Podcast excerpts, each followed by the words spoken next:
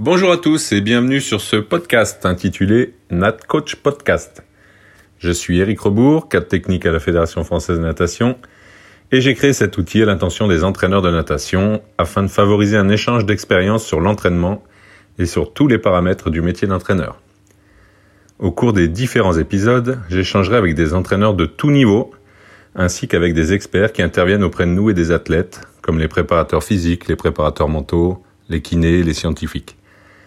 J'espère que ce podcast aidera vos réflexions sur votre action et vous donnera l'envie de creuser un peu plus. Bon podcast Donc bonjour et bienvenue sur ce nouvel épisode du podcast. Eh ben aujourd'hui on va retourner sur la côte d'Azur, on va retourner à Antibes, mais cette fois on va à la rencontre de Franck Esposito. Salut Francky. Salut Eric. Eh ben merci d'avoir répondu présent euh, pour euh, échanger un peu sur ce podcast. Ben, merci à toi. Je trouve que que tu as fait pendant ce confinement a été extraordinaire pour tout le monde. Au moins, on a pu, euh, pendant quelques semaines, eh ben, écouter un peu tous les entraîneurs, euh, avoir des avis. Euh, je trouve que c'est, très agréable. C'est très bien. Bonne initiative. Eh ben, merci. C'était le, c'était le but. Donc, eh ben, je vais te laisser, pour commencer, je vais te laisser présenter un peu ton parcours d'entraîneur, même si beaucoup te connaissent, mais voilà, que tu nous, tu nous représentes un petit peu comment, comment t'es arrivé, où tu en es là. Alors, tu, tu, veux que je te raconte quoi en fait euh, ce que, Comment je suis arrivé à entraîner? Voilà, oui, ce qui t'a donné envie, comment tu as démarré, et puis D'accord. Hmm ok. Alors écoute, euh, je vais essayer de faire du mieux possible. Euh, Donc j'ai été nageur de, de haut niveau, hein, puisque j'ai passé pas mal d'années en, en, équipe de France, qui m'a permis de, de côtoyer euh, beaucoup d'entraîneurs. Mhm. Euh, donc j'ai grandi dans un premier temps à, à, à la Seine-sur-Mer, qui est en face de Toulon. Euh, c'est un peu niché entre euh, Toulon, euh, Tanary, Bandol, Tifour. Donc voilà, donc on mhm. est vraiment au bord de mer. J'ai appris à nager au cachalot Tifour. Euh, parce que je suis euh, je suis asthmatique, je suis à 100% asthmatique, donc euh, il fallait à tout prix que je, je nage. Donc voilà, je me suis formé en, à Tifour avec quelques mes amis euh, mes amis euh, nageurs, euh, dont Régis Gauthier qui entraîne aujourd'hui au, au, CNA, voilà, mon, mon ami d'enfance. Euh, et j'ai côtoyé des entraîneurs, voilà, j'ai côtoyé euh, quelques entraîneurs qui m'ont permis de ben, d'avoir des petits résultats euh, euh quand j'étais gamin, assez vite, mhm. notamment sur le papillon, sur 100 et 200 mètres papillon. Alors pourquoi le papillon? Ben, Parce que je je trouvais que c'était la nage la plus dure à nager. Et, comme quoi, c'est peut-être une force de caractère aussi. Euh, je voulais être le meilleur là-dedans, dans cette, euh, dans cette, euh, dans cette nage-là, dans cette discipline. Donc, je me battais tout le temps en nageant papillon. Quand il y avait du souple, je nageais en papillon. Enfin, j'ai tout, j'ai tout fait pour, pour nager en papillon. Après, j'avais une spécificité, c'est que je respirais sur le côté. Alors, beaucoup de gens mmh. m'ont souvent demandé pourquoi je respirais sur le côté. Euh, alors, on, on, on m'a octroyé des, des, certaines définitions parce que j'étais plus à plat sur l'eau, parce que si, parce que là. Et en mhm. fait, euh, j'ai respiré sur le côté parce que je voulais pas voir le mur. Je trouvais que le mur était, c'était chiant, assez chiant de regarder le mur sur chaque respiration. D'accord. Je trouvais le, le 25 mètres assez long et après le 50 mètres quand on est passé en 50 mètres. Donc je me suis dit, je vais respirer sur le côté comme on crawl. Pour moi, je tournerai la tête au dernier moment. Voilà, voilà tout simplement euh, comment j'ai respiré sur le côté. Donc voilà, j'ai grandi avec euh, des entraîneurs à Sifour qui m'ont fait aimer ce sport. Et, mmh. dès mon premier entraîneur, j'aimais beaucoup euh, parler euh, d'entraînement, d'effort. voilà, j'aimais vraiment me, me, confier sur l'entraînement et apprendre, mais assez jeune. Donc mes entraîneurs à l'époque m'aidaient beaucoup là-dessus et j'apprenais, j'apprenais par leur par leur savoir. Et puis un jour, j'ai mon entraîneur de l'époque arrête puisqu'il était militaire, euh, il arrête euh, d'entraîner, il a, il a la retraite.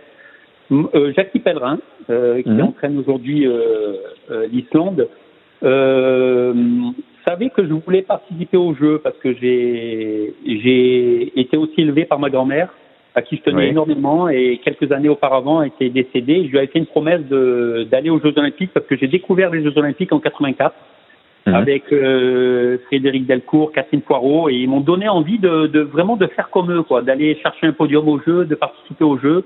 Et j'avais dit à ma grand-mère que j'irais moi aussi. Bon, ma grand-mère est décédée en 85 et en 88, septembre 88, donc Jacques Pellerin prend les rênes du club. Mhm. Et il me tape dans le dos. Le premier jour de l'entraînement, il me dit, bon, écoute, jeune, on a quatre ans pour faire une médaille aux Jeux Olympiques. alors que j'étais alors que j'étais 13e français sur 200 mètres papillon, tu vois. À l'époque, je nageais 2,7 au 200 mètres papillon, euh, voilà, donc j'étais bien loin de, de, de tout ça. Mais comme quoi, on reviendra peut-être plus tard. Je pense que mmh. on, les athlètes font attention à ce qu'on peut leur dire. Il y a des fois des mots clés qui mmh. résonnent à l'intérieur de soi, dans le cerveau, dans le corps. Enfin, je ne sais pas comment l'expliquer. Et je me suis dit, euh, waouh, wow, il croit en moi, donc on va y aller. On va y mmh. aller. Et je me suis mis à, à 2000% dans, dans ce sport-là, dans la natation. Euh, je m'entraînais une fois par jour. Donc euh, j'avais des petites conditions, euh, le club se battait pour moi et en fait euh, j'ai mis longtemps à m'entraîner. À partir de, de, on va dire 19-20 ans, j'ai commencé à m'entraîner deux fois par jour. Mmh. Et en fait, ce que j'ai beaucoup aimé chez, chez Jackie, c'est que bon, tout le monde connaît Jackie, bien sûr, c'est un sacré personnage. Ouais, ouais. Mais euh, dans son entraînement, il y avait beaucoup de jeux et ouais. beaucoup de défis. Et en fait, on se lançait énormément de défis. Alors, ça pouvait être n'importe quoi, mais ça pouvait être des euh, 50 fois 200 papes, des 10 fois 400 papes, des 3000 papes chrono, enfin plein de trucs comme ça qui me mhm. permettaient de nager aussi bien en papillon que qu'en crawl. Ah ouais. Et donc voilà, j'ai grandi avec Jackie qui m'a donné énormément de plaisir. Et puis après, je suis arrivé, après les Jeux de 92, je suis arrivé à Antibes, où là, l'entraînement était plus précis avec euh, Monsieur Guizien, euh, mhm. plus strict, euh, plus cadré. Euh, c'est ce qui m'a fait drôle un peu au début. Au début, les, les deux premières années, j'étais un petit peu perdu. Parce qu'en fait, euh, à Sifour, euh, il y avait beaucoup de choses qui me qui étaient gênantes, si tu veux, c'est qu'on n'avait pas tout le temps la piscine. Donc on courait à droite, à gauche, on allait nager à Sifour, à Saint-Mandrier, à hier. Donc on était toujours en train de courir. Et à Antibes, tout était cadré. La piscine, elle était ouais. chaude, elle était là euh, tous les jours, rien ne changeait. Et en fait, ça m'a vachement euh, bouleversé. Ce qui m'a permis quand même de progresser avec Monsieur Guillin. Hein. Mais j'aimais la, après un peu cette folie de, de Jackie, j'aimais cette, cette rigueur de Monsieur Guillien, mmh. qui a inculqué en moi ben, l'envie du travail un peu plus, la rigueur, comprendre encore un peu plus euh, le travail. Il fallait beaucoup échanger avec Monsieur Guillien après les entraînements, donc on discutait euh, beaucoup sur la préparation, sur l'entraînement, mmh. sur la préparation à sec, qui était nouvelle à l'époque parce que au oui. début des années 92, aller en salle de musculation, c'était l'entraîneur qui faisait encore euh, et encore aujourd'hui malheureusement. Hein, euh, qui te faisait encore euh, la musculation. Euh, donc on faisait un peu tout, un peu n'importe quoi. On, voilà, c'était euh, voilà, c'était assez archaïque le travail en, en salle. Mmh. on essayait de, on essayait d'apprendre ensemble et j'ai aimé cette rigueur avec Monsieur Guizien. Euh, voilà. Après j'ai eu la chance en équipe de France de connaître Claude Fauquier qui m'a entraîné un petit peu ouais. et Marc, B, Marc Bégotti. Mmh. Alors que j'étais un petit peu en souffrance pendant quatre ans parce que je ne progressais pas en Tibes pendant quatre ans. Je nageais toujours une 57,5, une 58,0, 200 mètres papillon. Bon, j'avais un niveau qui me permettait de faire des podiums au championnat d'Europe ou d'aller en finale au championnat ouais, du monde ouais. mmh. mais j'arrivais plus à progresser. Et en fait, euh, euh, Marc Bégotti, qui m'a entraîné avant les championnats d'Europe de Séville à Font-Romeu, euh, sur le premier entraînement, pareil, est venu vers moi, m'a tapé dans le dos et ça m'a fait penser à Jackie quelques années auparavant. Ouais. Et il m'a regardé, il me dit, bon, écoute-moi bien, il me dit, tu vas battre le record de France du 200 mètres papillon dans un mois, euh, tu mmh. me payeras une pizza. Et là, ouais. deuxième chose, je me suis dit, putain, il croit en moi, le mec. Mmh. Et je me suis mis à fond dans sa façon d'entraîner, qui était peu commune à l'époque. Et ça me pareil, ça me paraissait bizarre de m'entraîner de cette façon-là, mais j'ai pu battre le record de France. Ouais. Et donc, euh, je lui ai offert une pizza, bien sûr. Et on a gardé de très bons contacts parce qu'il m'a entraîné après pendant presque dix ans. 10 ans. Mmh. Et voilà, j'ai passé des années formidables avec lui. Euh, voilà. Donc ma carrière s'est arrêtée en 2005. Ouais. Et euh, Claude Fauquet voulait à tout prix, avec euh, Monsieur Clémenceau, voulait à tout prix que je devienne, euh, avec la ville et le club, voulait que je devienne directeur sportif du club. Ouais. Euh, Claude voulait pas que je devienne entraîneur pendant pendant deux trois ans? Il voulait vraiment que je garde ma notoriété de nageur pour euh, un petit peu se servir de moi à la fédération et et notamment au club pour parler avec les nageurs, mettre en place une politique sportive. Enfin voilà, mmh. tout ça quoi. Et j'ai fait ça pendant deux ans. Euh, je me suis beaucoup impliqué pendant deux ans avec euh, avec Guy Giacomoni. Oui. Il a vraiment été euh, quelqu'un d'important dans ma dans mon début de carrière et encore aujourd'hui dans ma vie, même si Guy n'est plus là. Mais mmh. j'ai sûrement passé les deux plus belles années, les deux trois plus belles années de ma vie avec Guy à l'entraînement parce que j'ai beaucoup appris, j'ai beaucoup observé. Et en fait, on s'est vite aperçu qu'on euh, que deux béliers se ressemblaient assez. On était assez mmh. euh, assez franc, assez roublard, euh, assez joueur lui et moi, donc euh, pour pouvoir bien s'entendre. Et j'ai adoré, euh, j'ai adoré vraiment travailler avec lui. Vraiment, ça a été mes, franchement, encore aujourd'hui, ça a été mes plus belles années en FIB au bord du bassin avec lui, parce qu'il m'a appris la, il m'a appris le jeu dans l'entraînement, il m'a appris à aimer les athlètes, il m'a appris, il m'a appris à respecter les athlètes. Et j'ai trouvé ça vraiment formidable de sa part. Donc voilà, en gros, euh, deux ans après tout ça, ben Denis Auguin nous a rejoint avec Alain Bernard. Ouais. Euh, et il a fallu que, à la demande de Guy et de Denis, que le pôle prenait de plus en plus d'ampleur par notre travail. Hein, euh, ouais, bien sûr, hum. euh, donc on a mis en place plusieurs groupes d'entraînement, trois. Et il a fallu que je m'occupe des brasseurs et des papillonneurs, dont Christophe Lebon. Ouais. Il a été mon premier euh, bon nageur euh, que je devais qualifier aux Jeux Olympiques à, à Londres.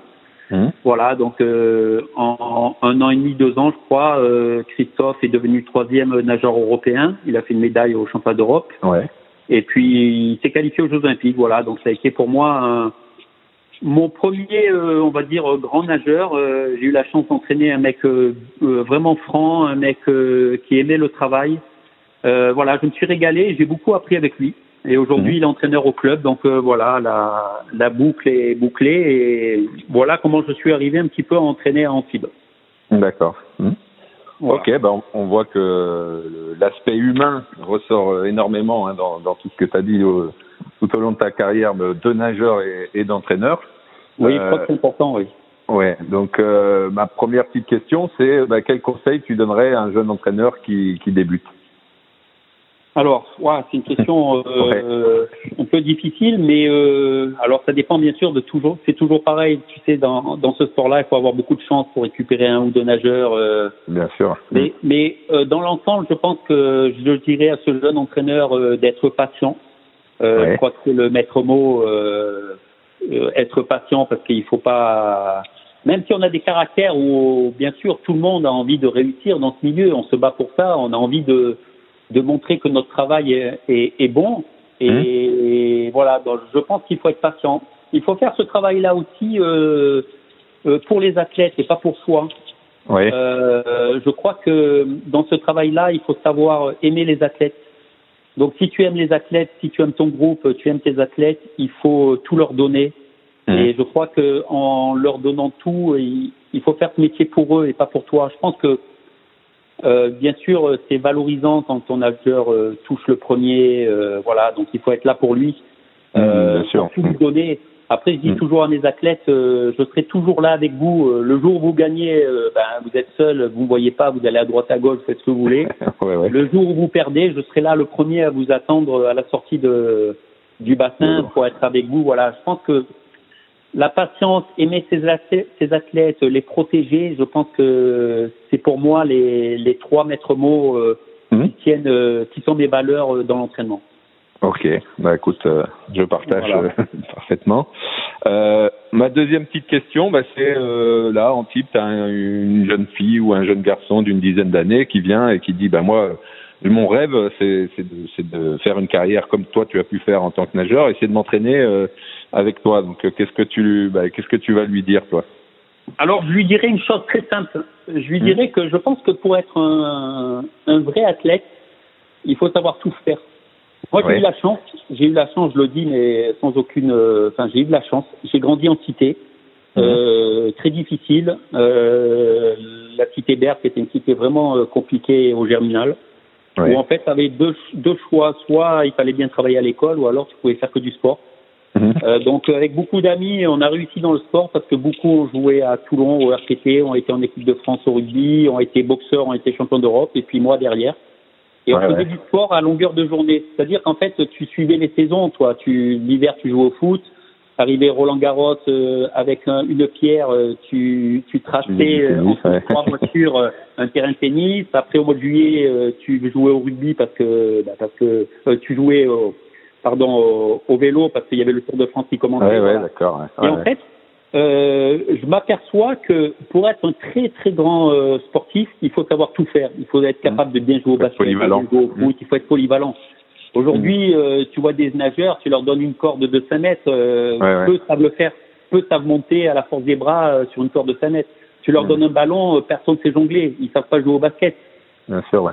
c'est quand même incroyable. Et tu leur donnes des gants de boxe, il n'y a pas un qui sait frapper, quoi. oui, frapper, frapper comme on frappe à la, dans la rue, oui, tout le monde sait le faire. Mais il n'y a, y a aucune logique euh, dans tout ça. Donc je lui dirais d'être sportif avant tout, de savoir toucher à tout. Après, euh, en ce qui concerne notre milieu, c'est euh, savoir regarder, savoir observer, à la fois les, les bons nageurs, mmh. savoir discuter aussi, même si tu es jeune, prendre 5-10 minutes, aller discuter avec les, les entraîneurs qui sont peut-être au-dessus du tien ou quoi que ce soit, pour avoir plusieurs avis, pour euh, comprendre un petit peu la philosophie de l'entraînement dans ta structure, parce que mhm. dans chaque structure, on est complètement différent. Bien sûr. Nous, en team, on travaille peut-être différemment de toi ou. Euh, oh oui, euh, c'est sûr. Oui. Donc voilà, chacun, chacun a sa façon de, chacun a sa façon de travailler. Donc, euh, ouais, je lui dirais de regarder, d'observer, d'aller discuter avec les, les bons nageurs, euh, discuter avec les moins bons aussi, parce que tu sais, je pense que dans une structure, on a besoin de tout le monde pour tirer un groupe. Mhm. Autant on a besoin du bon, autant euh, peut-être que celui qui va te faire progresser, c'est le nageur moyen aussi. Oui, parce que ben, parce que à un moment donné, il va t'aider aussi, il va te il va te permettre de te ben, de, il va te pousser à l'entraînement, il va voilà, il va te pousser à l'entraînement quand tu es moins bien, euh, voilà. Mhm. Donc je pense qu'on a besoin de tout le monde. Euh, bien sûr. On a vraiment besoin de tout le monde pour, pour pour pour progresser dans une structure. Donc voilà, je lui dirais ça de Hmm? regarder, observer, euh, apprendre un peu la philosophie de. En fait, tu te, rends compte, Eric, euh, on devrait en début d'année, euh, moi si j'étais directeur d'une structure ou quoi que ce soit, je ferais le tour des clubs, des, des groupes, mmh. et, et avec l'expérience, hein, la petite expérience oui, que j'ai en tant que nageur mmh. entraîneur, j'essaierai d'expliquer à chaque groupe la philosophie, la philosophie du, de notre euh, structure. Oui comment on voit les choses, qui t'entraîne, parce que on, nous en Antibes, on a des, la plupart qui entraînent ont tous été champions de France, Bien ont tous été en équipe de France. Donc, hmm. euh, pour pas que les parents à un moment donné te cassent les bonbons, Eric, et qu'à un moment donné, il faut expliquer aux parents, euh, il faut expliquer aux parents euh, qui entraîne, qui est l'entraîneur, qui est hmm. l'entraîneur, euh, comment il a été en tant que nageur et quelle, quelle est la philosophie de la structure. Bien sûr. Et ce qu'on attend de, à la fois de l'entraîneur qui entraîne vos gamins et et ce que qu'on attend de des gamins aussi quoi. Alors tu vois ce que tu dis là, je pense que c'est fondamental et, vraiment important. Euh, parce que au club d'Antibes, vous avez une culture du haut niveau, une culture euh, qui est là depuis des années, des années, des, des dizaines d'années, euh, ce qui n'est pas le cas dans beaucoup de clubs. Euh, quand tu parles de, de, la philosophie du club, il y a énormément de clubs qui n'ont pas de philosophie d'entraînement, de, formation, voire des fois pas trop de projets de club. Et je pense Que oui, c'est dommage. Oui. Et, et, le fait que tu en parles, là, je pense que c'est vraiment intéressant et que et que euh, ben, ça va faire réfléchir euh, beaucoup de monde là-dessus parce que oui. Ouais, je pense. Je, tu sais, je pense que en fait, on a une chance dans ce métier, c'est que euh, il y a des bases dans l'entraînement. On peut pas y mmh. échapper. On est tous pareils. Euh, moi, tu sais, j'ai une chance, c'est que je m'entends bien avec, euh, je vais dire maintenant l'ancien coach de Paltrinieri, le pauvre Monsieur Morini. Donc, oui je m'entends très bien via un ami en commun, donc euh, on, euh, il m'aide beaucoup, notamment mmh. quand j'avais euh, Damien, aujourd'hui avec Paul, avec Fantine. C'est quelqu'un qui me qui m'aide beaucoup et qui me donne beaucoup de conseils. Donc euh, mmh. moi j'ai une autorité, c'est ce mec-là aujourd'hui. D'accord. Ouais, il m'aide beaucoup. Donc je crois que dans toutes les structures, chaque entraîneur doit avoir une ligne de conduite. Ouais. Même si tu es dans une petite structure, tu dois apprendre cette ligne de conduite peut-être à ton président ou à ton directeur oui, bien sûr, ce mmh. soit. Et à ce moment-là, euh, l'entraîneur met en place cette ligne de conduite. Que tu sois dans mmh. une petite structure ou une grande structure, et il faut il faut l'apprendre à, à tes athlètes, il faut l'apprendre à tes nageurs. Et à partir de ce moment-là, je pense que tu peux gagner beaucoup de, de mois ou beaucoup d'années Mmh. Euh, tu vois, si tu arrives à persuader tes athlètes que c'est de cette façon-là que je veux travailler avec toi, et c'est de cette façon-là que je vais euh, t'apprendre à, à, évoluer et à gagner. Bien sûr. Tu vois et mmh. je pense que petite ou grande structure, euh, il y a moyen de faire avancer les choses. C'est sûr.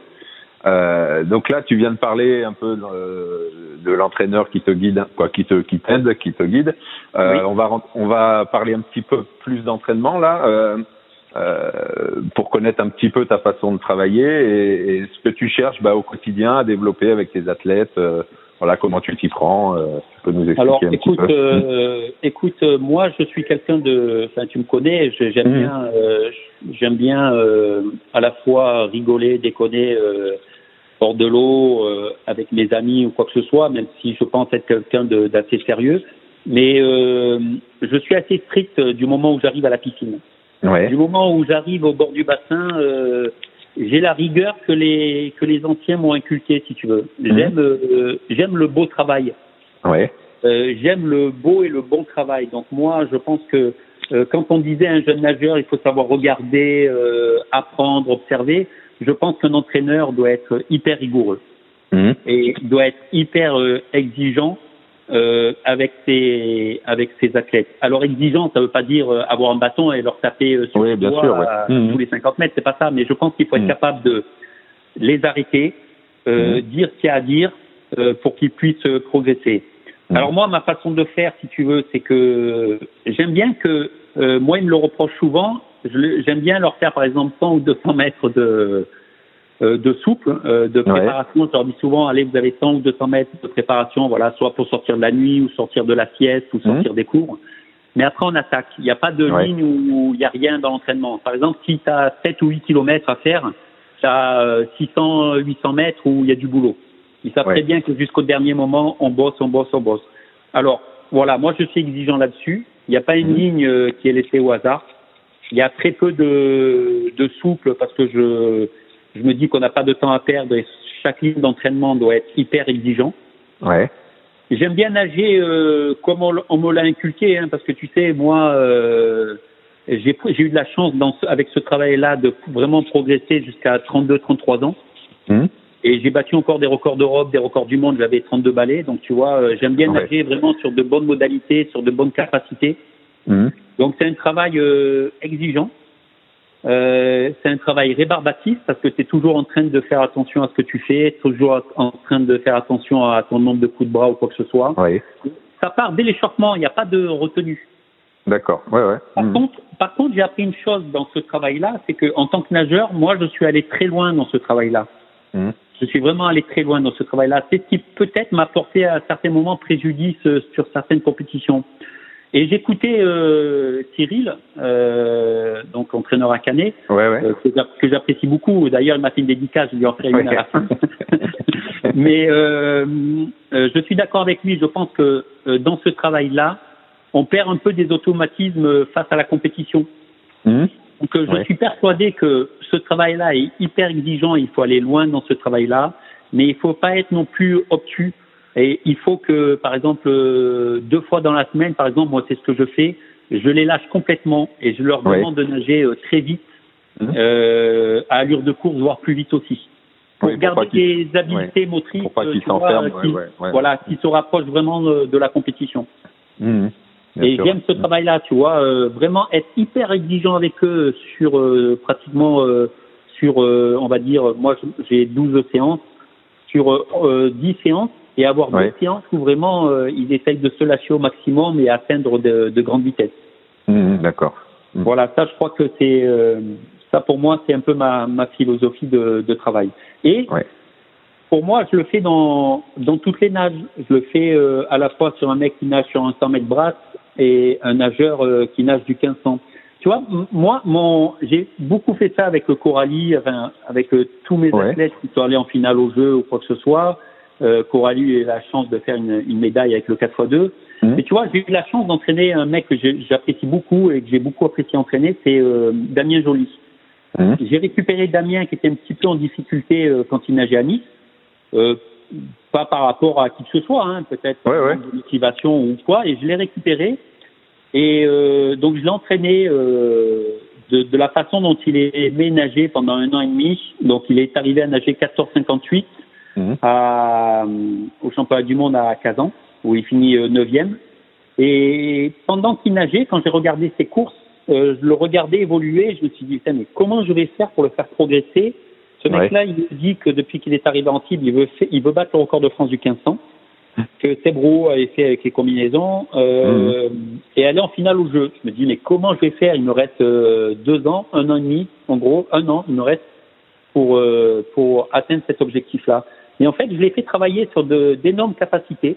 Donc, tu sais, quand tu fais euh, 10 bornes le matin, 10 bornes le soir, euh, que tu travailles sur ces capacités-là, c'est comme si tu nageais presque 15 ou 16 le matin. Oui, voilà, ouais, ouais, Parce que tu as un travail cardiaque, tu as deux aspects, tu mmh. travailles le cardiaque et tu travailles l'endurance de force. Hein.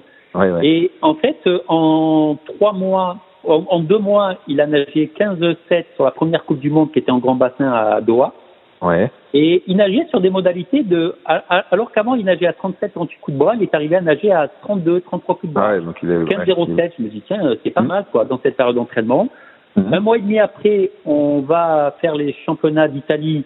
Et là, avec Patrinieri et Detti, se fait une belle bagarre. Il nage à 33 coups de bras et il nage 14 56. Ouais. D'accord. Et là, je me dis, tiens, on a gagné euh, 4 coups de bras, 3 coups de bras par 50, euh, fois le nombre de 1500. C'est pas mal, et il nageait mieux. Et j'ai mmh. continué ce travail-là, mais vraiment, je suis allé loin dans ce travail-là avec lui, qui est bien sûr, je le répète, hein, il est chiant, il est rébarbatif, et c'est un travail pour moi qui te fait euh, progresser si tu le prends vraiment comme un jeu et tu t'appliques vraiment à l'intérieur. Mmh. Euh, et ben finalement, au jeu, en, en, série, il nage avec 33 coups de bras de moyenne et il mmh. arrive à nager 14-48. Oui, bien au sûr. de France, il va en finale, donc euh, voilà, donc on avait rempli l'objectif. Donc c'est pour te dire que en fait, moi, je crois beaucoup en ce travail-là, mais à condition de voilà de, de savoir le lâcher de temps en temps et, et d'avoir mm. de bonnes euh, euh, capacités à nager vite sur des coups de bras peut-être un peu plus haut, quoi. Bien sûr, oui. Mm. Voilà comment je vois moi mon travail, mais, mais je reste persuadé euh, que ce travail-là doit être hyper exigeant. tu sais, j'ai eu la chance de à l'époque où Pankratov, Selkov s'entraînaient à Brest, j'ai eu la chance de faire un stage d'une semaine avec eux. Ouais. Et en fait, je comprenais pas comment euh, je pouvais, euh, je pouvais euh, toucher devant le, le, meilleur nageur de 400 mètres à l'époque a été champion olympique. Mmh. comment sur 10 fois 400 départ à 5-15, j'arrivais à lui mettre 15-20 secondes, je comprenais pas. Ouais. Et en fait, à un moment donné, je, je, je nager, je m'apercevais que moi, quand je faisais 38-39 coups de bras, lui, il en faisait 22-23. Ouais, c'est ça, ouais. Donc, je me suis dit, putain, c'est pas le même travail, mec. oui, il y a un moment où le travail est lié à la vitesse, mais pas uniquement, quoi. Il est lié voilà, au rendement. Et, ouais. Mm. Il n'est pas que lié à la vitesse, donc. Euh, Et bon, et, c'est vrai que Pankratov nageait de cette façon-là, et puis quand tu le voyais nager, c'était juste techniquement et. Oui, comme, comme maintenant, il, ouais. il comme maintenant, il peut y avoir euh, Romanchuk qui qui est un peu sur ses modalités aussi là. Mm. Quand tu vois Romanchuk nager à côté de Paltrinieri, euh, tu te dis. Ah, ouais, ouais. Ouais, c'est le jour et la nuit, euh, mm. même si ça n'enlève rien à Paltrinieri, hein, loin de là. Bien sûr, chacun ses qualités, euh, chacun son. Ouais. Voilà, mais ouais, c'est beau, c'est beau, et mm. tu penses qu'il y a beaucoup plus de valeur chez chez ce mec-là que chez Paltrinieri à un moment donné, quoi. Bien sûr, ouais. Eh ben, écoute, euh, je te remercie beaucoup pour ces pour ces. Eh ben, c'est sympa, j'ai passé un bon moment avec toi. Et si tu le permets, je vais faire un. Vas-y, ouais. Je vais faire un, Sans problème. un petit coucou à mon à mon petit Bouddha, euh, Cyril. Donc euh, Cyril, je t'embrasse. Euh, je suis très heureux de ce que tu fais à, à Canet et tu es vraiment un super coach. Donc continue et c'est très bien ce que tu fais. Bravo à toi. Eh ben super. Écoute, euh, merci beaucoup, Francky. merci, Eric. c'est sympa. Bah, bonne reprise et puis à bientôt. Allez, je t'embrasse. À bientôt, Eric. Si vous avez des questions sur ce podcast, n'hésitez pas à aller sur la page Facebook NatCoach Podcast. À bientôt pour un nouveau podcast.